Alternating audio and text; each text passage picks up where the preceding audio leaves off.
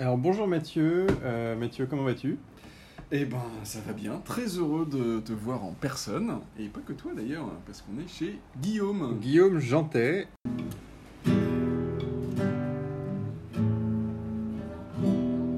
Radio Rolliste.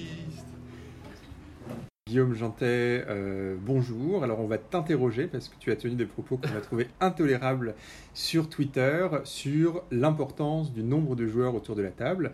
Alors Guillaume, pour ceux qui ne te connaissent pas, tu es un auteur avec rôliste avec un grand A puisque tu as une page sur Itch.io. Euh, Rolliste avec un grand A? Non, auteur. C'est avec un H non c'est auteur comme dans la politique des auteurs. C'est tu es quelqu'un Ah, d'important. Les éditeurs te courtisent. euh, Oui. Là encore, on est venu chez toi et tu en avais plusieurs à ta porte. Oui, Euh, tu es l'auteur de euh, Sonia versus les ninjas. ouais. Sonia et Conan contre les ninjas. Sonia et Conan, dont Mathieu avait parlé il y a quelques numéros. Tu... Et dont Mathieu est en train de faire la version japonaise. Dont Mathieu. Voilà. Donc vous voyez le niveau de copinage de cette interview qui, il faut bien le dire, a surtout été fait parce qu'on avait envie de se déconfiner un peu et d'aller poser un enregistreur sur la table de notre ami et d'aller lui tirer les verres du nez. Alors si tu n'es pas seulement auteur rôliste avec un grand A, tu es aussi euh, comédien, euh, donc Avec tu- un, un grand K. avec un grand K, un grand co, Ouais. Euh, et tu es aussi troll sur Twitter. Alors il et faut... illustrateur. et illustrateur, et illustrateur, pardon, illustrateur, excuse-moi. Alors, ceci dit, euh, voilà pour Mathieu et pour moi qui sommes les grands twittos euh, de l'équipe de Radio Release, Twitter c'est quand même un peu plus important que les petits dessins, que le théâtre et même que le jeu de rôle, faut, faut bien le dire. Et qu'est-ce que tu as dit sur Twitter? Euh, Tu as dit que le nombre de joueurs à la table n'avait aucune importance. Donc c'est après le système euh, d'osmateur, Alors là, je vois bien les journalistes d'aujourd'hui, vous faites des raccourcis. Non, non, c'est pas, c'est pas un raccourci. on, va, on va citer ton, Non, tweet précis. Euh, tu as dit, euh, de mon côté, je n'ai pas l'expérience que la qualité de la partie soit une question de nombre de joueurs. J'ai fait des parties avec 10 joueurs qui étaient super fluides. Alors, pas nous, faut bien le dire. Moi, Mathieu et moi, on n'a jamais fait de partie avec 10 joueurs. Euh, moi, j'en ai était- fait un 11 joueurs et c'était pas. su- Enfin, pour moi, c'était super. euh, euh, C'était super occupé. Pour mes joueurs, je pense que par contre, c'était pas très très fluide ouais, de leur point de vue. Et tu prétends aussi avoir fait euh, des parties à 2 PJ où ça ne matche pas, où il n'y a pas d'écoute. Alors, dans quel contexte tu as dit ça Euh, Parce qu'il faut quand même contextualiser un peu. Tu répondais à euh, bah, deux personnalités rôlistes qui sont en fait les chouchous de Radio Rolliste, euh, qui ont, ont chacun eu l'occasion d'intervenir pour des chroniques. Il s'agit de Vivien Féasson, qui avait publié sur son blog un article L'éclipse totale de l'être virtuel, dont on ne parlera que de la conclusion. Dans la conclusion, il faisait la remarque que, euh, selon lui, on avait un dogme sur le... Enfin, on se préoccupait insuffisamment du nombre de joueurs et il avait le sentiment que beaucoup de parties, euh, dont beaucoup de ces parties euh, auraient gagné à avoir moins de joueurs, ou en tout cas, il avait le sentiment que certaines choses ne pouvaient être explorées qu'en nombre réduit. Donc, il avait une, une sorte d'appétence, en fait, pour la partie à peu de joueurs. Euh, et tu répondais aussi à Volsung, donc Volsung abondait dans son sens, euh, pareil, il faut avoir peu de joueurs à sa table, Volsung, autre chroniqueur pour Radio Rolliste, et euh, toi, euh, tant pis, euh, c'est là que tu as affirmé... Petit merdouillot qui fait son Voilà. malin sur Twitter. Et là, ça se la pète parce qu'il faut bien le dire, moi je, je dois reconnaître que je, je ressens aussi très fortement, sauf dans des cas très très spécifiques, euh, je ressens une pression beaucoup plus forte quand j'ai beaucoup de joueurs à la table et disons-le, j'ai le sentiment, euh, alors c'est aussi un polémique de dire ça, mais d'être un moins, moins bon MJ, en tout cas d'atteindre des parties de, de moins bonne qualité. Moi j'ai le souvenir de très belles parties à peu de joueurs et je dois dire que j'ai éventuellement le souvenir de quelque chose d'un peu convivial quand on est très nombreux, mais en termes de, de qualité de jeu, en termes de, voilà, de, de, de souvenirs mémorables, je- mes souvenirs sont d'abord des souvenirs qui portent sur des parties à nombre réduit. Donc euh, bah, on est là pour t'interroger parce que tu es, un peu seul contre, tout- contre tous, Ouais. seul contre tous les membres de, Ah, Radio Release et seul pas- contre Twitter. Je suis pas tout à fait seul parce que comme on est à la maison, j'ai ma femme et mes enfants qui sont pas loin. S'il y mais a un moment, euh, hein. Est-ce qu'ils sont d'accord avec moi? Alors, je, je- vous pouvez pas le voir, mais on braque un- une lampe sur, euh, sur Guillaume et on tape sur lui avec un, un livre de jeu de rôle. C'est la cinquième édition de Donjons et Dragons. Et, l'avantage, mal. c'est que ça fait pas de marque. Voilà. Ça fait pas de marque, effectivement. Et là, les Euh, auditeurs ont plus de tympan. les auditeurs, vous avez plus de tympan. Bah, J'espère je qu'on. peux, je peux pas mettre ma guitare du coup, Non, en fait non, parce qu'on aimerait bien que tu fasses un générique Ah après ouais. cette introduction un peu, euh, un peu décousue. Euh, donc, euh, générique. Et Alors, tu, as le- aussi, tu as aussi euh, grand musicien. Euh, Alors oui, euh, c'est-à-dire que j'ai fait le, le conservatoire de Châtenois-en-Bresse, qui est un petit village de 500 habitants dans, à côté de Chalon-sur-Saône. Est-ce que tu as fait des parties de jeux de rôle avec 500 habitants et tout s'est bien passé Parce que fond le nombre d'habitants, c'est pas non, important. Non. Le- Alors, je, je vais faire le, le petit générique et après vous vous, vous moquerez de moi. Vous êtes quand même euh, déjà deux à moi, euh, contre moi, à charge en plus. À charge, tout à fait, mais bon. On a bien compris que de quel côté vous Écoute, étiez. on est en démocratie, euh, quand tu es tout seul, tu as tort. Bon, ceci est un mi mineur. Voilà.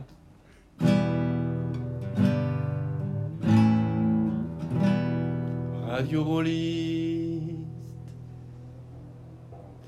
Alors, maintenant, non, non, on va pas te. Si, on va te les- parler la, quand même. la- musique a- est de Guillaume Jantet, les paroles sont de Guillaume Jantet. Je voulais quand même le. C'est vrai, mais bon, c'est quand même copyright Radio Rolliste pour le titre de Radio Rolliste. Écoute, dans ma grande générosité, j'offre ce titre à Radio Rolliste. Ok, bah au moins, et donc, euh, est-ce que tu vas réussir à offrir des arguments convaincants? Alors, donc, tu nous, tu nous as parlé d'une partie potentielle où tu avais 10 joueurs et tout était Alors, très des, fluide. des, par- des parties à, à, à 10. euh, Je, je crois que la, la partie que j'ai fait où il y en avait le plus, bon, c'était exceptionnel, c'était 14. Mais euh, je pense que le, le- le propos, avant de, de pouvoir parler de tout ça, euh, je pourrais euh, donner des exemples ou des. euh, c'est la question de c'est quoi une bonne partie en fait? Enfin, c'est là que ça se joue. Non? Euh, m- moi, ce que je cherche dans une bonne partie, euh, c'est une partie où il y a de l'écoute. C'est pas forcément euh, euh, une partie où euh, on va être au centre. Il n'y a, pas que l'ego du joueur où il se rend d'un coup, il est le héros de la partie. Il y a comment, euh, ensemble, on va, créer un moment qui est unique. On va créer euh, quelque chose de, spectaculaire, quelque chose d'intime, quelque chose de vivant. Euh, Et- et- là encore une Et fois, on était dans ce genre d'argument-là, justement, dans ce que disait Vivien et ce que disait Volsung, c'est-à-dire qu'eux pensaient que euh, sur une partie à peu de joueurs, du coup, il y a plus la place d'avoir de l'écoute, il y a plus la place que chacun ait son moment de parler, etc. Ah, Guillaume fait non de la tête. euh, Ouais.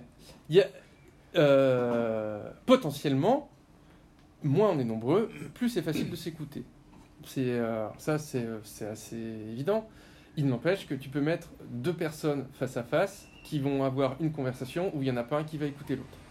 Et puis tu peux mettre dix personnes à une table euh, qui vont participer à une conversation. Si on reprend les, mots de Mathieu B, le jeu de rôle est une conversation.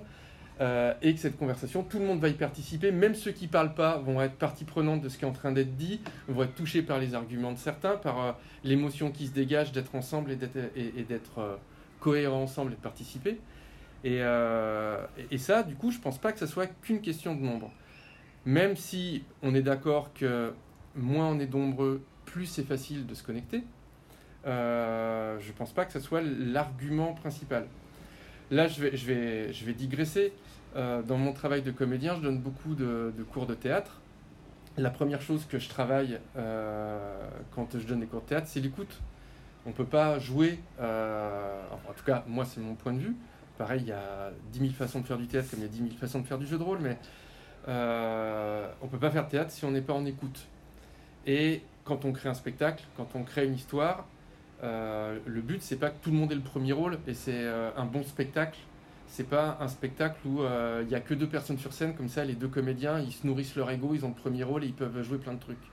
Un bon spectacle, c'est comment chacun, avec sa personnalité, avec ses compétences, avec son lien avec l'autre et l'écoute globale, arrive à créer une œuvre, une, œuvre qui est intéressante. Faire œuvre ensemble. Et une partie de jeu de rôle, j'ai tendance à la concevoir un petit peu comme ça. Comment ensemble on, on fait œuvre. Alors c'est un grand mot, encore une fois, c'est du jeu de rôle, on n'est pas là pour faire une œuvre artistique. Mais si on arrive à se mettre d'accord et à créer ce moment-là, je suis en train de parler comme un... pro- un- Non, ça, ça m'amuse que tu dises on n'est pas là pour faire une œuvre artistique parce que ça aussi c'est trop laisse. Mais bon, c'est ouais. moi, qui digresse là aussi. Ouais. mais- Mais en tout cas, moi, ce qui m'intéresse, c'est comment ensemble, on, on- on va créer, euh, encore une fois, on va créer ensemble, sur, euh, que ce soit sur des formes participatives, que ce soit sur, euh, sur du, du play to lift, ou, enfin, il y a, y a plein de, de, choses à créer. play to lift. C'est jouer dans l'ascenseur. Même, même, ok, là, je suis un peu désarçonné par, euh, par, le, par cet interrogatoire. Euh, euh, quelle, quelle- quelle définition tu donnes à Ça y est, ce ça se voit que je suis ce un escroc ou C'est quoi C'est jouer, c'est jouer pour soutenir les autres en fait. C'est jouer pour soutenir les autres, c'est jouer pour mettre en valeur l'autre. Et euh, c'est euh, pareil, il faut aller voir les, les articles de Mathieu B sur C'est pas du jeu de rôle. Il, en- il, en, il en parle, et puis il n'y a pas que lui, mais il en parle certainement mieux que moi.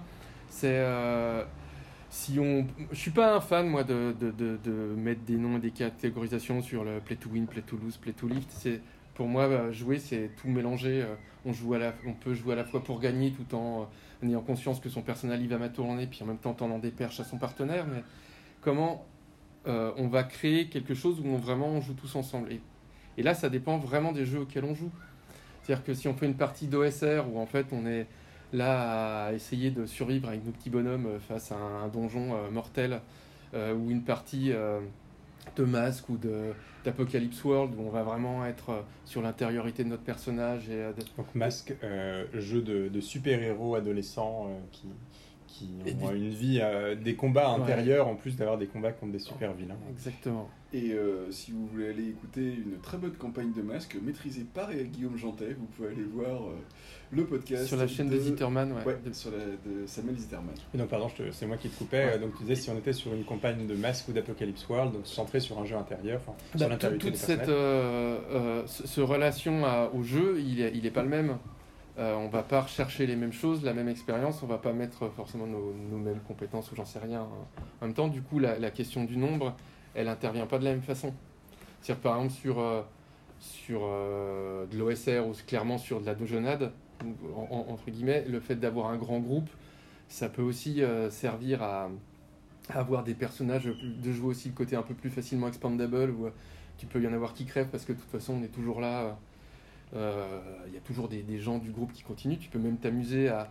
Ça peut être une forme de jeu, de s'amuser en, en commençant avec euh, plein de personnages et jouer vraiment le côté expandable, euh, euh, love story, enfin machin, où euh, ceux qui crèvent, ils crèvent, ils recréent pas un nouveau personnage quoi. Je me souviens d'anecdotes sur le, sur le début du jeu de rôle et donc sur ces, ces, ces- ces scénarios d'exploration de donjons où les joueurs ne donnaient pas de nom à leur personnage avant qu'ils n'atteignent le niveau 2, puisque voilà, leur personnage était trop peu, trop peu important euh, pour qu'on le nomme, euh, enfin s'il n'avait pas euh, cette, ce rite initiatique. euh, qui Bah ouais, la première partie d'OSR que j'ai fait, c'était sur un one shot.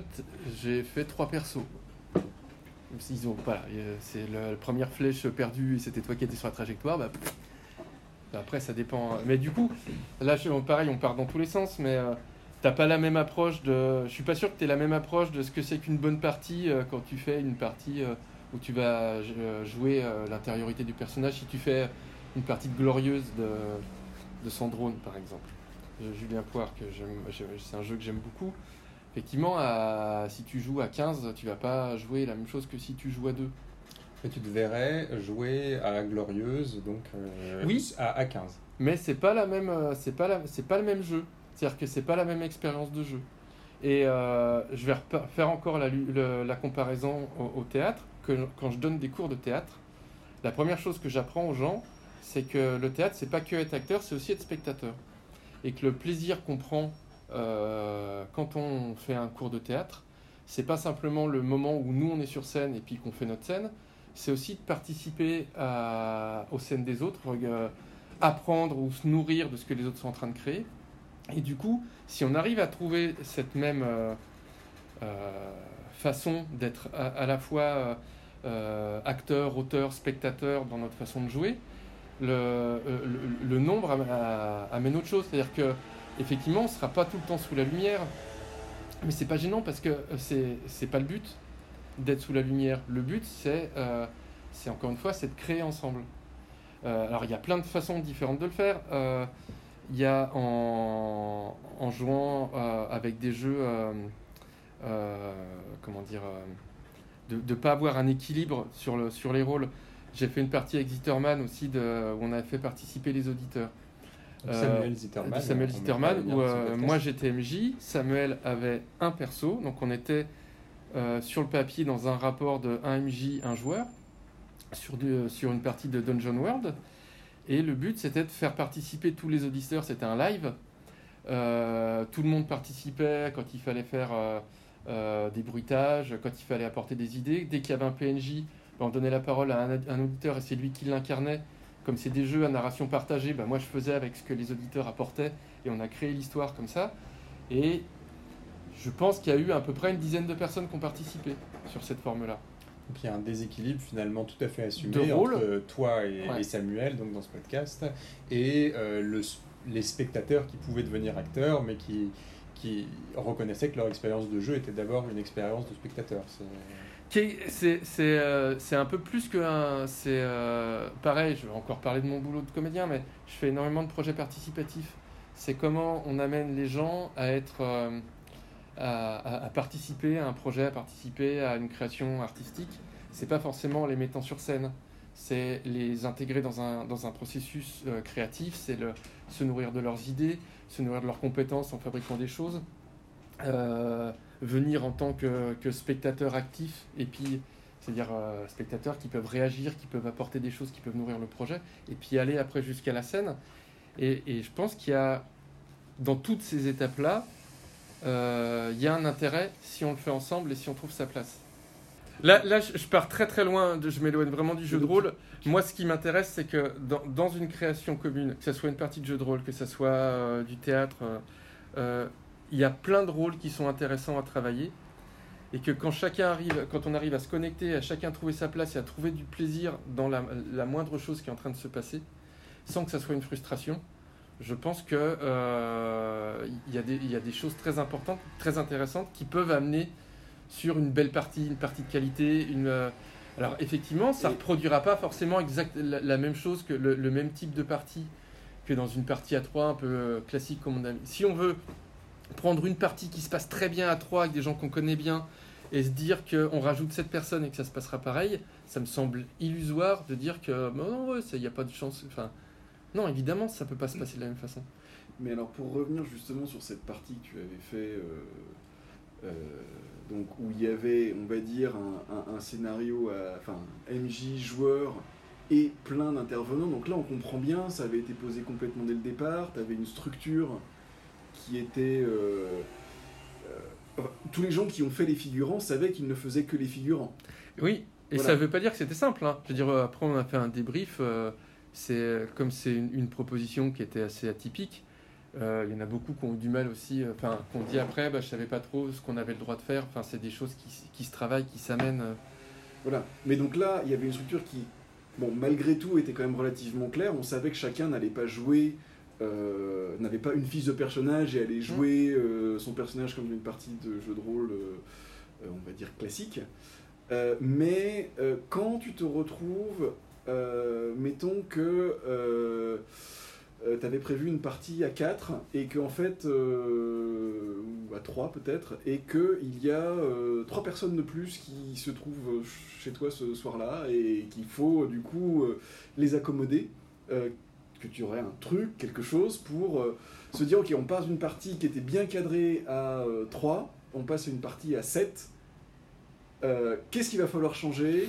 Qu'est-ce qu'il faut, qu'est-ce qu'il faut mettre en place avant que la partie commence? Que les choses se passent bien Déjà, avant que la partie commence, euh, ce que je vais dire, c'est ni des Moi, je crois pas aux, recettes, je crois au moment. Euh, je, pense pas que j'ai de, recettes pour savoir ce qui, que quelque chose va bien se passer si on l'applique. Euh, en tout cas, je sais pas faire ça, avoir une, recette ou une méthode. Moi, je pense que c'est super important de se connecter avant. Euh, et se connecter, ça veut dire, des- ça peut être manger avant, ça peut être euh, pour que déjà, il y a humainement, il y a un, lien qui se crée. Ça paraît, j'ai l'impression d'être un gourou d'une secte. c'est, euh, Ah, une chose qu'il faut dire, c'est que tu as une grosse pratique du jeu à la fois en convention et en bibliothèque. Donc il t'arrive assez fréquemment non seulement de jouer avec des groupes euh, assez volumineux en termes de nombre de joueurs, mais aussi de jouer avec des groupes composés en grande partie de, de gens que tu ne connais pas. euh, et qui Voilà. ne se connaissent pas entre et eux. qui ne se connaissent pas entre eux. Donc tu, tu joues finalement dans des situations que, que, que d'autres trouveraient extrêmes en termes d'organisation, puisque non seulement tu, tu nous parles de parties à 10 joueurs, mais ça peut être des joueurs qui ne se connaissent pas entre eux. Quoi. C'est- Voir qui n'ont jamais fait de jeu de rôle et qu'à la table, il y, a, y en a un qui a 8 ans et une maman qui en a 52. Ok, donc il y a des choses qui te, qui feront, je pense, peur à beaucoup de nos, de nos auditeurs euh, MJ, mais toi, ne, ne t'inquiète pas. Mais donc, euh, donc, donc mais mal- malgré tout, enfin, voilà, je dis qu'elle t'inquiète pas, mais ça, c'est, important aussi de créer des liens avant. Quoi. Enfin, Ouais. Tu peux pas euh, partir à chaud. euh. Bah, Pour plein de raisons, parce que encore une fois, euh, le jeu de rôle, le jeu de rôle, ça, moi je, je trouve que ça veut rien dire. C'est les jeux de rôle, ça a plus de sens. C'est-à-dire il y a, il y a 10 000 jeux différents et il y a 10 000 façons de les jouer chacun Par jour. par jour euh, et par kilo.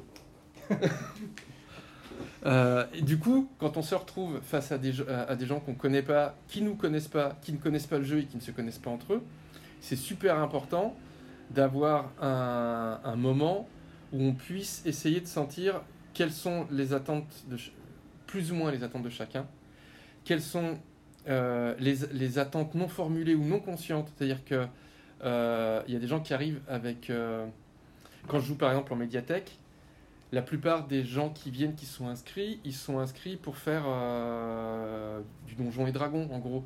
Ils ont une, image un peu euh, euh, générale de ce que peut être le jeu de rôle, un peu image d'épinal. Et en fait, en discutant avec eux, tu te rends compte qu'en fait, ce qui les intéresse, c'est au-delà des règles, c'est plus de vraiment de raconter une histoire et qu'en essayant des jeux qui soient un peu plus narratifs ou une forme un peu plus narrative de maîtriser un jeu de rôle traditionnel dans laquelle ils, ont leur marque, euh, en fait, ça leur plaît davantage. Du coup, il faut arriver à la fois à cerner quelles sont leurs attentes, à cerner euh, qu'est-ce qui pourrait leur plaire alors qu'ils ne le savent pas encore, et les connecter entre eux pour qu'il y ait justement cette écoute qui pour moi est super importante, elle se, elle se mette en place, et pas que euh, en étant à la table, euh, si tu as quatre joueurs, il n'y a pas quatre joueurs qui jouent en parallèle, mais qu'il y ait vraiment quatre joueurs qui jouent ensemble. Et justement que naturellement, euh, ils prennent du plaisir à être spectateurs de ce que font les autres, à tendre des perches. Et ça, le, le- le rôle du MJ, au-delà de, maîtriser l'histoire, maîtriser les règles, il a un vrai rôle euh, d'animateur pour créer cette, connexion. Que ça soit en, connectant les, personnages sur des trucs très simples, par exemple, la, la première partie de Milky Monster que j'ai fait pour jouer avec des enfants, je l'ai fait pour l'anniversaire Milky Monster, c'est un hack de, De Macchiato Monster. de Macchiato Monster. Euh, donc euh, un, un jeu d'OSR d'exploration de donjons que tu as écrit avec ton fils de, Ouais, de qui avait 8 ans à l'époque, 8 ans. et que c'était pour son anniversaire de 8 ans, où il avait invité 10 copains, donc il y avait... Non, ils étaient 10 en tout, il y avait 10 gamins qui n'avaient de 8 ans, qui n'avaient jamais fait de jeu de rôle, et qui voulaient faire un jeu de rôle tout l'après-midi. Donc évidemment, j'ai écrit un jeu, parce que j'en avais pas qui était prêt pour ça. Et, euh, et, la, façon de les faire jouer tous les 10, c'était à chaque fois que quelqu'un fait quelque chose, euh, de le connecter à quelqu'un d'autre. Truc, que ce soit une réussite ou que ce soit un échec. Sur une réussite, ils- par exemple, euh, il y a un gobelin qui arrive et puis qu'il y en a un qui lui donne un gâteau pour que le, le gobelin, du coup, il les attaque pas, il mange son gâteau puis qu'il puisse se barrer. C'est euh, prendre un autre enfant qui est un peu timide, par exemple, et lui dire Ouais, t'as vu, euh, il a donné son gâteau, euh, je crois qu'on peut lui dire merci. Et du coup, les enfants, déjà, ils commencent à avoir des interactions entre eux et à plus facilement, après, jouer des interactions entre leurs personnages. De la même façon, quand il y a un échec, s'il y a un- un- quelqu'un qui tombe dans un trou, au lieu de lui dire bah, comment t'en sors, tu regardes un autre enfant qui a peut-être pas encore beaucoup joué pour dire tiens comment tu l'aides à sortir. Et en donnant des perches, en mettant, en, les connectant sur ce qu'ils sont en train de se faire, ils vont euh, euh, créer assez naturellement une sorte de- d'esprit d'équipe qui font qu'ils vont jouer ensemble, qui vont euh, dès qu'après il y en a un qui réussit quelque chose, les autres ils sont super contents pour le groupe et un peu pareil comme une équipe de foot. Je veux dire, une équipe de foot, il n'y a pas 11 ballons.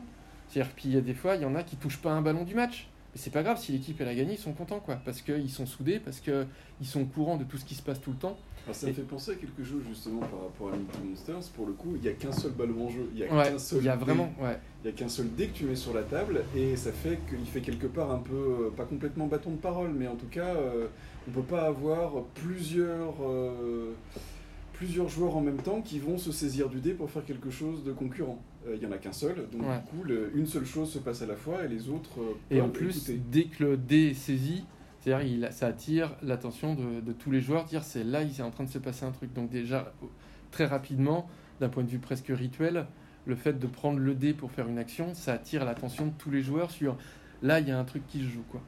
Il y a un truc vraiment intéressant dans ce que tu dis, c'est que tu, mentionnais cette position de spectateur qu'on tenait peut-être pour un peu secondaire dans notre pratique du, du jeu de rôle et j'étais prêt à reconnaître que bah, quand on va au théâtre on est spectateur et on apprécie d'être euh, d'être spectateur enfin sauf toi quand tu vas au théâtre tu joues sur scène mais bon voilà la plupart des gens qui vont au théâtre euh, ne se disent pas à la fin de la soirée euh, moi je suis très frustré j'ai pas eu l'occasion d'intervenir pendant cette pièce euh, Moi, ça m'arrive. voilà. Voilà. Mais ceci dit, euh, c'est vrai qu'une fois qu'on a dit ça, j'avais un peu du mal à, enfin, j'avais un peu du mal à, enfin, au fond, à voir quelle est cette position parce que si j'ai envie d'être spectateur, j'ai, d'autres médiums qui me permettent de l'être. Et au fond, ce que tu me dis, c'est que je, tu crées quand même des liens. Quoi. Enfin, tu, tu, tu places les joueurs dans une position de spectateur De mais spectateur de actif. spectateurs engagés quoi c'est de spectateurs engagés dans l'équipe avec ce parallèle avec le foot euh, qui est voilà qui permet peut-être de enfin qui moi me permet de saisir quelque chose il y a, il y a une autre question que je l'ai posée mais qui finalement est un peu liée il y a un terme que tu as utilisé en, début de, podcast c'est le terme de déséquilibre et c'est pour moi ce qui, je crois, me pose les plus grosses difficultés quand j'ai plusieurs joueurs.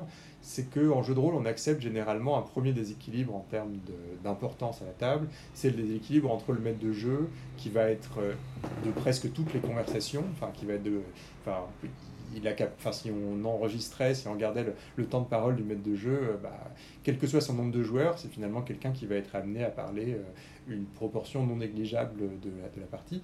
Euh, alors que, enfin, on accepte ce, déséquilibre, mais, mais plus on a de joueurs, bah, plus ce déséquilibre est important, plus finalement, enfin, moins on va jouer par rapport au meneur de jeu. Et je sais que moi, c'est quelque chose qui à la fois compliqué, qui m'est à la fois frustrant en tant que joueur et qui, du coup, en- parce que je repense aussi à ma position de joueur, même quand je suis MJ, euh, me, me, me stresse en tant que maître de jeu. Quoi. Je vais me dire, est-ce que j'ai insuffisamment donné la parole à joueur? Est-ce que, est que finalement je laisse suffisamment la possibilité à, à ce joueur de briller? Ouais. Et c'est une interrogation que je me pose évidemment beaucoup moins. euh, Mais si là, tu as presque donné la réponse dans, dans ta question. Ouais, C'est euh, la différence entre le, le quantitatif et le qualitatif. C'est-à-dire qu'il y a une différence entre est-ce que je lui ai euh, assez donné la parole ou est-ce que je l'ai euh, suffisamment fait briller. Euh, la- la- Moi, personnellement, sur une partie, ce qui va me, plaire, ce qui va me dire voilà, la partie était chouette, c'est quand j'ai vraiment eu la sensation que, en tant que joueur et qu'en tant que personnage, j'ai changé les choses. C'est pas forcément le temps que j'ai eu à tenir le, cra- le crachoir. Euh, Il il y a des parties où euh, ton personnage, pour X raisons, il apparaît pas dès le début, où euh, il y a tout un moment où il est pas là, où on se retrouve dans une situation où c'est pas lui qui est le plus compétent, euh, pas en termes de jeter de dés ou de, compétences ou de caractéristiques, mais euh, je sais pas, euh, ça arrive à tout le monde d'avoir un voleur dans un scénario qui se passe en, pleine forêt. Bah, on fait de l'interaction avec les autres, on fait des trucs, mais on n'est pas forcément le, personnage qui, est, euh, qui, va être mis en valeur dans cette partie. Par contre, si dans cette partie on est un peu plus distant, que euh, les choses qui se passent sont super intéressantes, qu'on fait partie de l'histoire, même en les observant, même en, étant ce personnage-là, qui est pas dans son élément, qu'on chie, et qui pourtant on le dit pas parce qu'on le vit même quand euh, on- Moi j'ai une façon de jouer où je visualise des choses. C'est-à-dire que même quand c'est pas moi qui est en train de dire ce que fait mon personnage, euh, je suis quand même en train de le vivre pour lui. Et sur toute une partie de jeu, où on va travailler des traverser des marécages par exemple, et que j'ai un personnage très urbain, à la sortie des marécages, même si j'ai pas jeté de dés, mais j'ai pas dit ce que j'ai fait, ben, j'en ai chié comme mon personnage. Et du coup, même si euh, j'ai pas été présent en temps de jeu, euh, je n'ai pas pas joué. C'est là aussi euh, où c'est ça d'être un spectateur actif. C'est pas juste attendre un moment où on nous demande euh, qu'est-ce que tu fais, je t'ai l'aider. C'est euh, c'est comment on ressent les choses, on visualise les choses et on, on les vit. Donc il y a- déjà cette première chose. Et la deuxième chose, c'est effectivement comment euh, euh, les actions qu'on fait, les, moments où on intervient, sont mis en valeur par nos partenaires, par le MJ, par l'histoire. Si à chaque fois qu'on fait un truc, ça fait flop, on peut passer toute une, euh, soirée à faire euh, 40 000 trucs pendant toute la partie, mais on fait que des flops parce que le MJ a décidé que ce soir il disait non à tout ce qu'on te proposait, et puis parce qu'en plus les dés ce soir bah, ils vont pas bien. Bah, j'ai tenu le crachoir toute la soirée, je suis pas sûr de ressortir avec énormément de plaisir, alors que sur une partie, euh, parce que euh, peut-être que c'était une partie qui est en narration partagée, où j'ai pas forcément beaucoup intervenu, mais au moment où, euh, où j'ai dit un truc, ça a complètement changé ce qui est en train de se passer, et d'un coup, et en tant que personnage et en tant que, que joueur, j'ai clairement changé ce qui est en train de se. Enfin voilà, j'ai eu un, gros impact sur la partie. Je vais sortir avec un vrai sentiment de satisfaction. Mais alors par rapport à tout à l'heure, où on parlait beaucoup finalement du point de vue de l'organisateur de la partie, éventuellement du maître de jeu si c'est la même personne, là on est plus en train de parler d'un ressenti au niveau des joueurs. Mhm. Donc comment est-ce qu'on fait le lien entre les deux? Est-ce que... Euh, tu Bah, disais qu'il y avait... il y a- déjà, es le MJ, faire en sorte que euh, tout ce que font les joueurs compte, que ça soit en bien ou en mal, ça compte. C'est euh, euh, un, échec euh, aura une vraie implication sur l'histoire ou sur sa vie. Une réussite, c'est pas juste euh, ah bah t'as appris un petit peu de trucs. euh, non, il se passe un vrai truc positif ou un. Enfin, en tout cas, de faire. C'est ça, c'est juste faire en sorte que ce qu'ils font, ça compte. Et il y a un autre truc qui, est, qui a rien à voir, dont on n'a pas encore parlé, qui est lié aussi au temps de parole, c'est de faire en sorte que ces temps de parole, ils comptent aussi. C'est-à-dire qu'il y a, dans notre façon de jouer, on, a, souvent une posture qui est assez intellectuelle, où on, a plein de moments dans une partie où on parle, on tchatche, on essaie de comprendre, on discute, où on essaie de convaincre l'autre et on fait des... Et le travail du MJ, moi je trouve ce qui est intéressant, c'est d'arriver à sentir à quel moment ces discussions-là, elles sont stériles. Et comment donner des outils pour que soit la conversation, elle se termine, soit que euh, euh, redonner du sens à ce qui est en train d'être dit pour que, pour que ça se développe. Et, Ça, euh, tu parles vraiment de, dis- de discussions qui sont euh, hors jeu, qui sont Pas forcément. euh, non. Pas forcément. Quand on a, quand il y a euh, deux, c'est arrivé. euh, je, moi, ça, ça fait longtemps que ça m'est pas arrivé, mais on a tous connu ça ou des, euh, des, des, des parties. Je dis, on a tous connu. C'est hyper péremptoire comme façon de parler. Ça se trouve, il y a que moi qui ai connu ça. Je suis désolé. Je, je commence, je commence à me la péter un peu. Je parle trop. Si, si tu es la personne qui n'a pas connu ce que va décrire Guillaume, euh, envoie-nous un message. Ouais, tu peux écrire au Père Noël. euh, où il y a le groupe qui passe, euh, je sais pas combien de temps devant la porte à débattre pour savoir s'il faut euh, ouvrir ou s'il faut pas ouvrir, quoi. Moi, moi, j'ai connu en tout cas. Mm. Ah. Euh, le boulot du MJ, c'est de sentir à quel moment cette conversation-là, elle est intéressante, euh, soit d'un point de vue tactique, soit de- des relations qu'il y a entre les personnages, et à quel moment ça devient, euh, c'est chiant, il se passe plus rien, c'est les arguments qui tournent en boucle, et là, c'est euh, c'est plus les personnages qui sont en train de flipper ou de se poser des questions, c'est les joueurs où il y en a deux qui ont pris le, qui ont pris le dessus, et c'est un, c'est un concours de mauvaise foi, quoi. C'est vrai que j'ai, moi, j'ai le sentiment dans ce genre de situation que, enfin, tu posais la question, est-ce que c'est une, est-ce que c'est une discussion en jeu ou hors jeu Mm. Et j'ai, j'ai le sentiment dans ce genre de discussion qu'il y a une sorte de basculement qui se fait, enfin, que tu décris Mm. assez bien, euh, entre une discussion qui commence hors jeu, c'est moi mon, moi, alors l'elfe, je suis pas d'accord que tu vas ouvrir la, la porte, et plus la discussion s'enlise, plus on sent que euh, cette, euh, Puisque c'est comme que ça le personnage, que, le, que personnage disparaît, quoi. Enfin, en tout Ouais. cas, c'est mon expérience de jeu. euh. Et, et, et ça, il y a, y a- a- je pense que chacun aura des, des trucs où, il a, pas de, encore une fois, il n'y a pas de recette miracle. Il y a, en tant que MJ, d'intervenir dans cette conversation pour demander, mais pourquoi? Pourquoi tu, en fait, pourquoi tu veux pas ouvrir la porte? Et bah, s'il a un vrai argument, il va pouvoir aussi le, le dire en détachant. Puis bah, du coup, maintenant, bah, on tranche quoi. Là, on a, pourquoi pas voter? Enfin, à Milky Monster, pareil. C'est un des, euh, comme tu joues avec 10 gamins à table. Euh, chaque euh, chaque euh, choix, potentiellement, tu en as pour la journée. Si tu as 10 gamins, t'as, non, moi je veux pas, moi je veux, moi je veux pas. Pff, Ben voilà, il y a, on va à gauche ou on va à droite. Qui veut aller à gauche, qui veut aller à droite Ben, Il y a plus pour à gauche, mais on va à gauche. Voilà. Parce qu'en en fait, ça sert à rien de débattre pendant une demi-heure pour savoir si on va à gauche ou on va à droite. Et peut-être que parfois le, le choix était euh, enfin, intéressant de façon mineure euh, de choisir voilà est-ce qu'on va, est-ce qu'on va à gauche est-ce qu'on va à droite et puis finalement le temps passé à débattre de façon peu intéressante euh, c'est pas comme s'il y avait un vrai dilemme ou quoi Mhm. que ce soit Enfin, Bah, après, il y a, il y a soit il y a un dilemme qui est intéressant à travailler, soit ça met en valeur une relation entre deux personnages où ce, ce choix qui est complètement anodin fait éclater euh, la rancœur qu'il y a entre le paladin et le voleur. Et du coup, ça peut être super intéressant à jouer. Euh, ça, c'est-à-dire on s'en fout en fait si on ouvre la porte ou pas. Il y a, il y a un moment, euh, il y a le paladin, c'est le moment où il vide son sac en disant au voleur mais putain mais arrête de faire n'importe quoi. euh. Euh, ça, du coup, c'est aussi le rôle du MJ de sentir que tiens c'est ça peut-être qui est en train de se jouer à ce moment-là. Je vais piquer de ce côté ou je vais poser une question ou machin pour qu'en fait le nœud se débloque, qui vide leur sac et puis une fois qu'il sera vidé, on, voit à quel moment c'est plus intéressant, quitte à s'il y a une mécanique qui, euh, l'autorise à bah, faire un jet de convaincre, faire un jet de euh, je t'inflige un dégât émotionnel, j'en sais rien, ça dépend, ça dépend des jeux. Alors, je vais me faire l'avocat du diable, mais ça, quand euh, tu as. euh, 10 quand- personnes à ta table. Voilà, c'est ça. Quand, non, mais quand tu as euh, allez, ton groupe de 3 ou 4, que tu suis, tu as fait une campagne, voilà, tu sais bien qu'il y a une rivalité entre le voleur et le paladin, c'est connu, voilà. Oui, tu peux jouer dessus. Mais quand on a, quand on a 10 et que tu es à peine toi-même au courant des relations qu'ils ont entre eux, comment tu fais?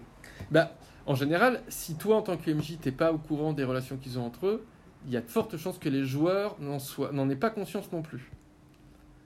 Logiquement.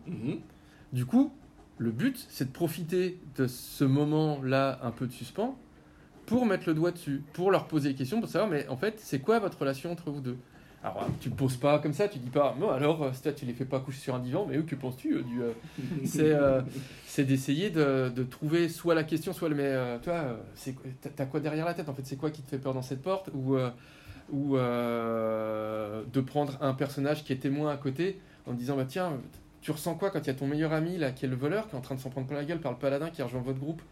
Enfin, et du coup ça peut être un autre personnage qui du coup s'en mêle et qui fait débloquer le truc il n'y a, y a- pas de recette il n'y a pas de miracle il y a une écoute du MJ qui est là pour trouver les petits moments charnières qui vont faire basculer ces moments et plus tu as de joueurs à la table plus c'est important de mettre les doigts dans l'engrenage pour justement que chaque moment s'enterre pas et du coup que euh, bah, les moments qui restent ça soit des vrais moments de jeu Ouais. Il, y a, quand- il y a quand même une difficulté supplémentaire. Enfin, disons qu'il faut être peut-être plus efficace en maître de jeu. Euh, c'est plus important de réussir cet aspect de la, de la masterisation si on a 10 joueurs à notre table plutôt que si on en a que 2 ou 3. Ouais, en tout cas, je pense qu'il faut euh, clairement pas hésiter. Alors, c'est dit, j'ai envie de, de, de donner un cas inverse.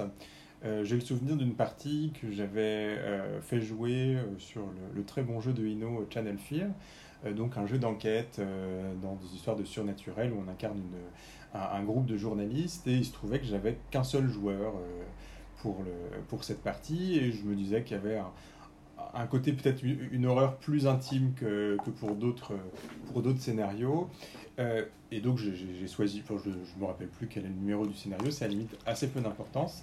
Et je dois dire que ces moments-là m'ont manqué. quoi. J'ai eu le sentiment, cette fois-ci, là, d'avoir trop peu de joueurs pour ce que j'étais en train de en train de faire jouer et que cette, euh, cette pure euh, interaction d'enquête, de, de, de confrontation entre le joueur et son environnement était un peu insuffisante. J'avais le sentiment d'être d'avoir une narration extrêmement fatigante à, à mener, d'avoir très très peu de répit en tant que maître de jeu, euh, d'en offrir assez peu en fait Mm. à- à- aux joueurs en face, et euh, d'être cette fois-ci à sec parce que j'avais euh, j'avais trop peu trop peu de joueurs. Enfin, j'avais qu'un joueur là-dessus, et d'avoir été un peu déçu et finalement d'avoir été un peu surpris de me dire que finalement c'est pas toujours si simple d'avoir peu de joueurs. Alors, bon, évidemment, avoir peu de joueurs, c'est avoir un joueur, c'est quand même une situation que j'aurais tendance à décrire comme très particulière. Mais Ouais.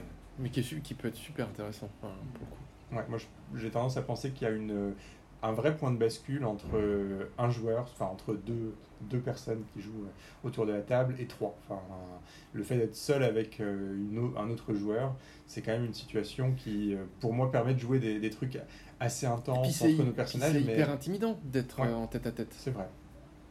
C'est vrai qu'il y a une difficulté d'animation et tu le, tu le montres bien aussi euh, enfin, euh, en décrivant tes interventions à la fois avec euh, les amis de, tes- de ton, de ton fils et en médiathèque, il y a une dimension d'animation. Donc, euh, Hmm. il y a une le, le jeu de rôle est une interaction sociale et c'est pas la même chose d'être euh, face à un joueur euh, qui est seul avec nous euh, à la table de jeu euh, ou d'être euh, en train de gérer un groupe où là j'imagine qu'il y a quand même des questions de... Et puis ça dépend, pareil, ça dépend vachement du type de jeu aussi.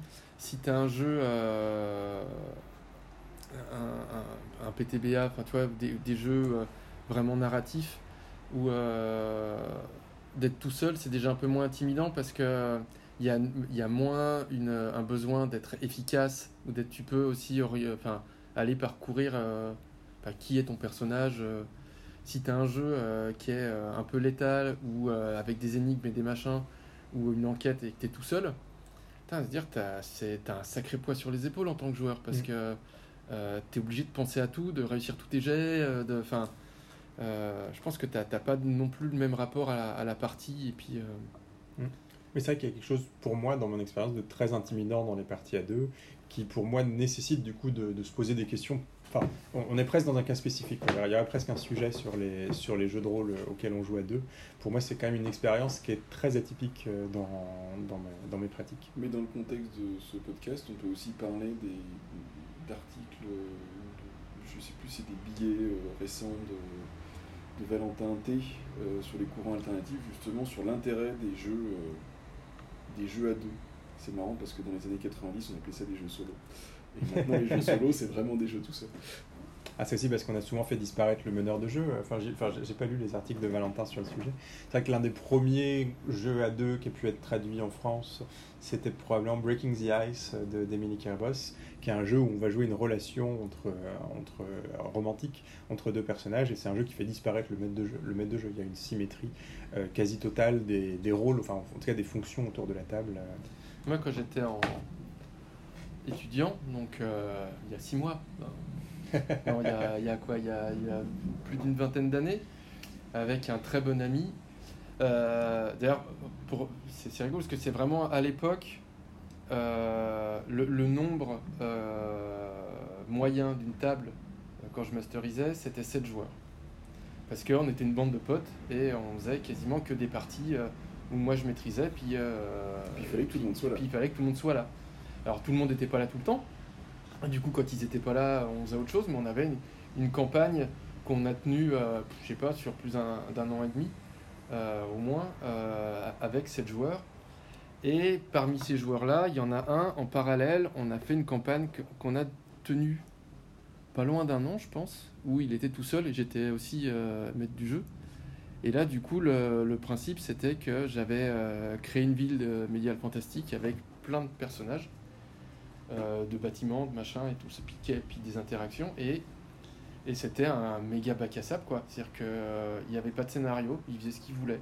Et euh, du coup, c'était presque un, enfin, Elder Scroll, quoi. Enfin, c'est, c'est presque un rapport presque de jeu vidéo avec dans, dans un monde euh, dans un monde ouvert.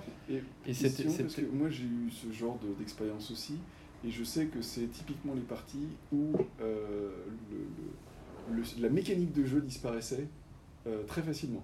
Où en fait il y avait plus de jet de dés, il y avait plus Ah, rien si, parce que c'était ça devenait juste de la conversation. Toi c'est pas ça. Ah non, non, non, on était, euh, non, non, en plus c'était un jeu, il y avait- enfin, pareil, c'est un jeu que j'avais créé, euh, c'est un des premiers jeux que j'ai créé en, en 1995.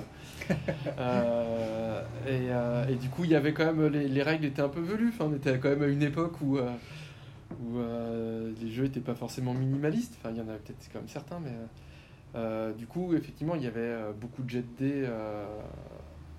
et, et- et du coup, c'est aussi ça qui amenait, qui amenait les histoires. C'est, enfin, comme maintenant, c'est les, le, savant mélange de réussite et d'échec qui font que- qu'il y a des intrigues et des histoires qui se créent. Par contre, ce qui a été super intéressant, c'est que cette partie qui a duré presque un an euh, a permis d'avoir une connaissance tellement détaillée de cette ville et des gens qui y habitaient, des enjeux et tout ça, que j'avais un cahier qui était un, un cahier euh, que m'avait filé un pote qui était prof avec plein de colonnes pour mettre des notes avec les, les trucs pour les entrées. Et du coup, pour euh, chaque perso, il y avait son nom, toutes les caracs, les machins, et des- chaque perso, chaque PNJ avait une page, quoi. Et euh, ce cahier, je l'ai encore, c'est euh, c'est- cette ville, euh, c'est mon setting de jeu le plus précis et le plus complet que, parce que pendant un an- autre chose ou pas? Ouais, parce que c'est une ville, euh, c'est une ville et puis des personnages euh, qui qui sont euh, encore plus familiers pour moi que l'univers de Tolkien, si tu veux. Enfin, Mm. euh, c'est une ville assez facile pour faire euh, du one shot ou du euh, improvisé. Enfin, je connais tous les personnages comme si j'avais été à l'école avec eux, quoi. Mais pour, pour... Et à contraire, et du coup, en parallèle, on jouait quasiment de manière, hebdomadaire, de manière hebdomadaire à 7 joueurs, qui étaient pour notre époque, parce qu'on on débutait le jeu de rôle aussi. Euh, j'avais, enfin, on avait fait, j'avais un petit peu joué au lycée, puis là, euh, voilà, on a fait, on, passait de Warhammer, on avait pareil, on a fait nous deux campagnes de Warhammer, et pour nous, jouer à 7, c'était la, la base, quoi. Euh, du coup, la fois où j'avais proposé la partie à 14, c'était juste pour nous, juste, oh, t'es un peu fou, mais c'était pas non plus exceptionnel, c'était juste on doublait quoi. C'était juste sur une partie. C'était euh, cette partie-là, c'était très particulier. C'était une campagne double. J'avais fait une campagne avec deux groupes de 7 où on jouait euh, une fois sur deux. C'est-à-dire que euh, jouait une fois tous les, ils jouaient une fois tous les 15 jours. Il y avait un groupe qui visitait toute, c'était une île, euh, enfin c'était un truc d'explo, d'exploration. Il, euh, il visitait toute une île où il y avait des méchants, des zombies, des bidules, des machins, euh, un truc heroic fantasy. Et le groupe qui jouait la semaine d'après, il jouait un groupe qui partait à la recherche 100 ans après. Et du coup, le scénario du deuxième groupe, c'était en fonction de ce qu'avait fait le groupe d'avant. De, euh, ils- puisqu'ils retrouvaient leurs traces et machin. Et forcément, à la fin, il y avait des intrigues, ils tombaient dans un truc où le temps se déroulait pas de la même façon, bidule, machin. Et le dernier scénario, c'était quand ils se retrouvaient. Et du coup, c'était un- une partie où il y avait les 14 autour de la table pour aller euh, fighter le méchant final. euh. C'est Oui, effectivement ce, c'est ce genre d'expérience de, de double, voire triple table. euh, je me souviens d'avoir mis en place des choses comme ça dans le cadre de conventions où effectivement le fait d'avoir des groupes plus restreints permet de, euh, de monter une mayonnaise, on va dire, dans chaque groupe et après tu mélanges. euh, mais avec les groupes qui effectivement ont de bonnes raisons d'interagir et, euh, et- et- et c'est des choses Et, qui et puis surtout sur un épisode final où, où en fait tu peux, tu peux y aller et puis euh, buter des persos, enfin tu y vas franco et puis tout, comme tout le monde s'est nourri de l'histoire pendant longtemps, bah, même quand on est mort on est, on, est toujours, on est toujours actif à regarder ce que les autres vont réussir à s'en sortir. Est-ce que j'espère au moins qu'ils vont sauver l'elfe parce qu'elle était tellement gentille? Mais là, euh, typiquement sur un scénar comme ça, t'as encore des choses à faire en tant que en tant qu'organisateur, maître de jeu? Bah carrément, parce que c'est là où t'as, quand tu as 14 personnes autour de la table, où tu dois vraiment avoir un rôle d'animateur, notamment dans des, dans des parties euh, de combat, où ça peut vraiment vite être euh, hyper lourdingue. Moi j'avais des fiches, alors pareil c'était un jeu que j'avais créé, donc je connaissais exactement comment marchaient les init et machin. J'avais des fiches avec des mémos pour savoir exactement dans quel ordre les personnages inter- intervenaient par ordre d'init pour pouvoir euh, distribuer la parole dans- pendant les combats sans que les gens attendent, sans se dire ah t'as combien en init et qu'on regarde les feuilles des 14 persos quoi. Parce que sinon tu t'en sors le, le, Mm. le fait de regarder les, les, les, les 14 euh, fiches, euh, déjà t'as perdu une demi-heure pour savoir qui c'est qui va tirer le premier quoi. Mais, mais ça, j'ai presque l'impression. Enfin, c'est marrant parce qu'on on se dit, dans un système de jeu de rôle, ça, c'est une situation qui est effectivement difficile. Il faut beaucoup de préparation, il faut avoir noté toutes les init de 14 personnes pour pouvoir s'y retrouver. Alors que dans un GN, c'est typiquement le genre de situation que tu peux avoir et qui se résout euh, presque toute seule en fait. Ouais, alors c'est vrai. euh, alors c'est vrai que quand on, quand on regarde en termes de pure efficacité de l'animation, euh, le nombre d'organisateurs de gènes par, euh, par joueur est beaucoup plus petit, en général en tout cas, que le nombre de, de meneurs de jeu par, euh, par joueur. Je pense qu'il y a peut-être deux grosses. Il y, a- il y a ce que j'aurais identifié comme une différence, mais qu'on n'est peut-être pas forcément une, et une vraie différence entre, euh, entre les deux types de jeux. La première différence, c'est le fait que euh, quand on est sur un GN, on est en costume, on est dans un environnement euh, autour de nous, et donc on, on est dedans, quoi. on est dans notre personnage. On a un certain nombre de choses qui nous rappellent qu'on on joue même si on n'est pas regardé, même si on n'a pas un organisateur. Et ça me fait finalement, au fond, penser à ta description euh, tout à l'heure. Tu parlais de, Du spectateur actif. tu parlais de spectateur actif, tu, tu parlais de, de, de ton personnage urbain qui traversait un marécage, qui ne pas, enfin, en tant que joueur, tu n'intervenais pas euh, dans la, la discussion, mais pourtant, il y avait des choses qui se passaient. Quoi. Enfin, tu, tu pensais des choses, tu pensais des choses vis-à-vis de ton personnage, euh, et donc il y avait un, un jeu intérieur, euh, enfin, en tout cas, il y avait un, un, un jeu non verbalisé, enfin, des, des choses Mhm. se passaient. Et ça, en GN, bah, c'est relativement facile, parce que bah, si je marche dans un marais, enfin, si je marche, alors c'est pas vraiment des marais, si je marche dans une flaque d'eau en GN, je peux me faire mon côté, euh, je, peux, je peux plus facilement faire, bah, c'est un marais, oh là là, je suis en train de marcher, voilà, il y a, y a- y a quelque chose de peut-être plus facile de, disons, jouer, jouer sans verbaliser, enfin, j'ai pas forcément besoin d'être dans la parole et d'être dans l'interaction avec un orga. euh. Et l'autre chose en GN, c'est que je vais avoir plus fréquemment des interactions euh, bah, sans orga avec uniquement des joueurs, ce qui est une situation qui est beaucoup plus rare en, jeu de rôle, même si j'aurai quelques exemples. C'est finalement euh, en jeu de rôle, je n'ai de conversation avec les autres PJ que si le MJ m'entend. Et dans, en GN, je peux avoir des conversations extrêmement importantes, des moments de jeu extrêmement forts, qui ne seront pas, euh, enfin, dont les organisateurs ne seront pas, ne seront pas témoins.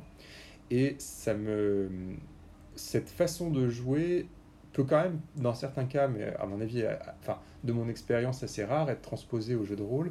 Euh, moi, j'ai pensé à un, scénario qui a été écrit pour 7 joueurs pour Sombre, dont j'avais parlé dans un numéro de Radio Rolliste, euh, qui était un scénario Une nuit sans été, où on jouait dans un manoir enfin la nuit où Marie Shelley avait écrit Frankenstein, et il y avait tout un tas d'auteurs dramatiques de l'époque qui avaient des raisons de se détester, de s'engueuler, de s'aimer, de, de, discuter entre eux. Et ce scénario a quelque chose de très intéressant parce qu'il nous amène à faire de nombreuses apartés avec les joueurs en tant que maître de jeu, mais il invite les joueurs à continuer à jouer les relations, à faire monter une tension entre eux, euh, et donc à jouer des choses importantes en mmh. fait, alors que le MJ qui est seul sur ce scénario euh, n'a pas à être présent. Et c'est vrai qu'en voilà, en, GN, en fait, il y a, y a, beaucoup plus de jeux qui se passent sans témoin. Enfin, en tout cas, sans. Enfin, si, on, est, on est témoin en tant que joueur, mais qui n'a pas besoin d'avoir un orga pour, euh, pour exister. Quoi. Et... Je, pense que ça, c'est. Enfin, nous, on le pratiquait beaucoup. Euh, puis, euh, justement, quand on jouait à 7, ça, c'était des trucs qui se faisaient continuellement. C'est-à-dire d'avoir des, des, des, scènes me rappelle la première campagne que j'ai faite de, Warhammer où j'étais joueur. J'avais un assassin, il y avait un hobbit. On il s'est trouvé qu'on est, on est devenus amis dans l'histoire. On avait et du coup dans tout, dans plein de scènes où euh, notamment de voyage machin, on, en fait on, jouait les deux amis qui discutent pendant la route ou euh, hmm. qui euh, qui s'inquiète du comportement de, de l'élève du groupe qui est quand même un petit peu enfin il, est, il est quand même un petit peu violent le garçon euh, et ça se faisait assez naturellement.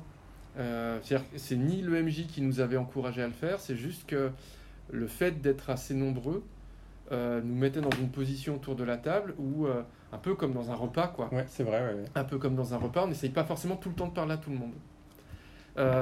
et je retrouve un peu ça aussi d'une autre façon dans le jeu virtuel ou parce qu'on a deux façons de communiquer. On a le vocal où on parle et du coup on sait que le MJ écoute et machin, et on a le chat. Et euh, dans pas mal de parties virtuelles, euh, je constate que euh, avec des personnages qui des fois sont, sont pas dans la scène, bah, des fois il y, bah, y, en a qui jouent le fait qu'ils sont en train de se téléphoner en chattant, il y en a qui... Enfin, et du coup, ce, cette conversation, euh, on va dire, euh, en dehors du spotlight, euh, elle, elle est, on la retrouve mm. parce qu'il y a un, deuxième mode d'expression. c'est un truc que, ouais, pour moi, c'est un truc que je trouve très, à la fois rare, mais trop rare, parce que j'aime beaucoup ça en, en, jeu de rôle. C'est bah, ce que tu dis, c'est cette ce jeu en dehors du spotlight. donc, bah, il y a cet exemple en dehors du spotlight du MJ et même le, le fait de, de penser des choses qu'on ne va pas verbaliser aux joueurs, mais qui ont compté pour nous. J'en avais, je l'avais ressenti très très fortement, je n'avais parlé en, parlant de Montségur 1244, qui était un jeu, mais alors il faudrait... Euh, faudrait se poser la question pourquoi ce jeu? Est-ce que c'était euh, pourquoi pourquoi j'ai ressenti ça sur ma partie? Mais où il y avait un certain nombre de choses, de, moments de réflexion intense où, et non verbalisés aux autres joueurs, où voilà, je, peux, je pouvais pointer des moments où bah, il s'était passé quelque chose de fort pour mon personnage, mais j'étais le seul en fait à pouvoir le, sentir. Et c'est vrai qu'on a souvent une sorte de... Enfin, on a un présupposé, euh, enfin moi j'ai souvent eu un présupposé en jeu de rôle que bah, finalement on était tous ensemble autour de la table.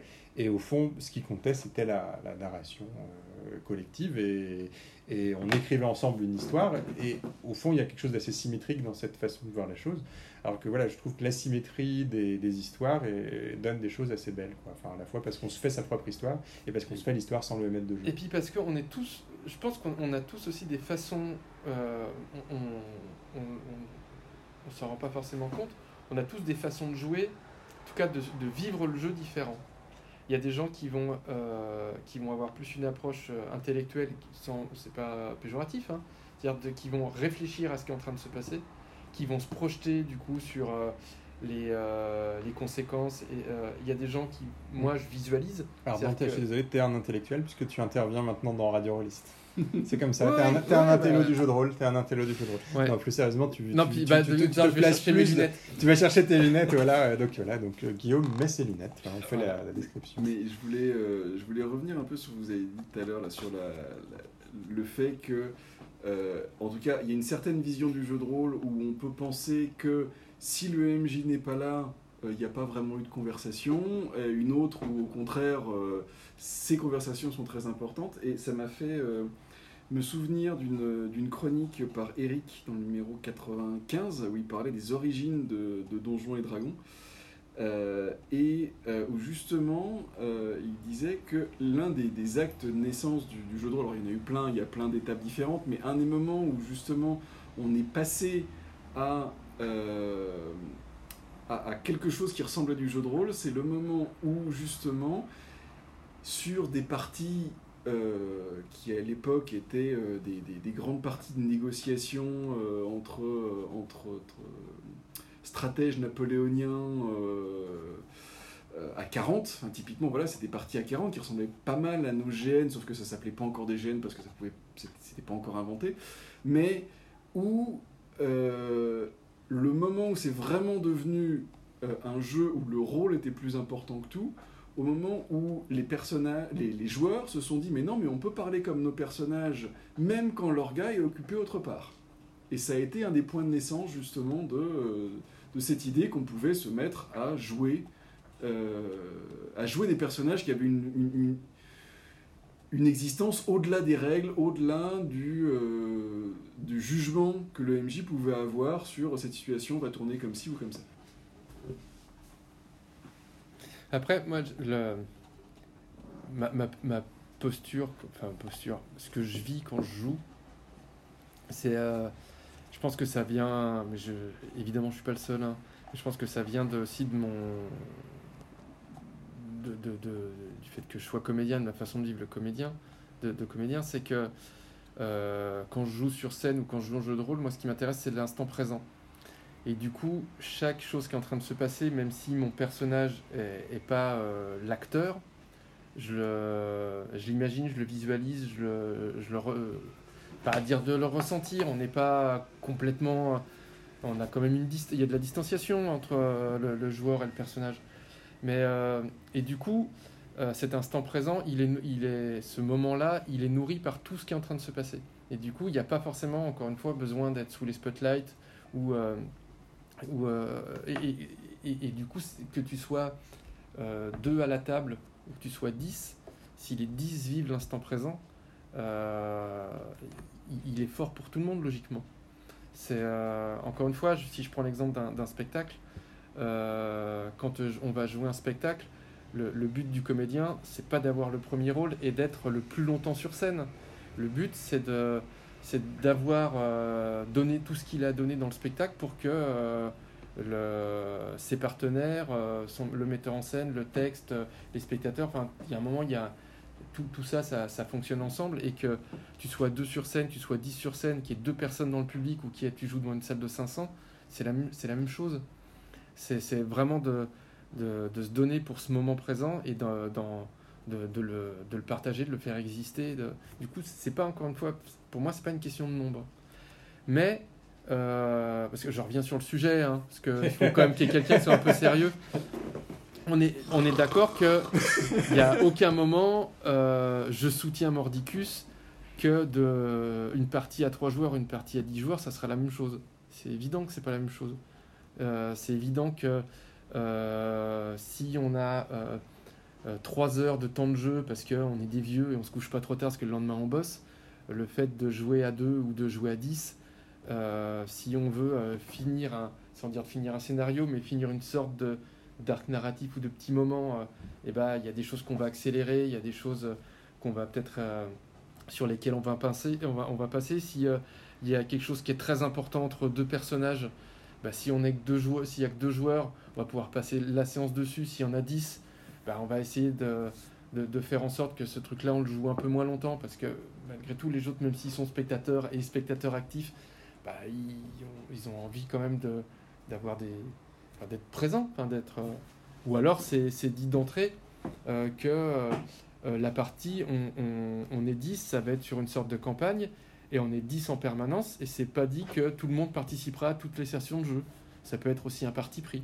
Mais ça, c'est encore une fois, c'est aussi l'importance de. un peu comme dans une série où chaque personnage a son spotlight dans tel ou tel.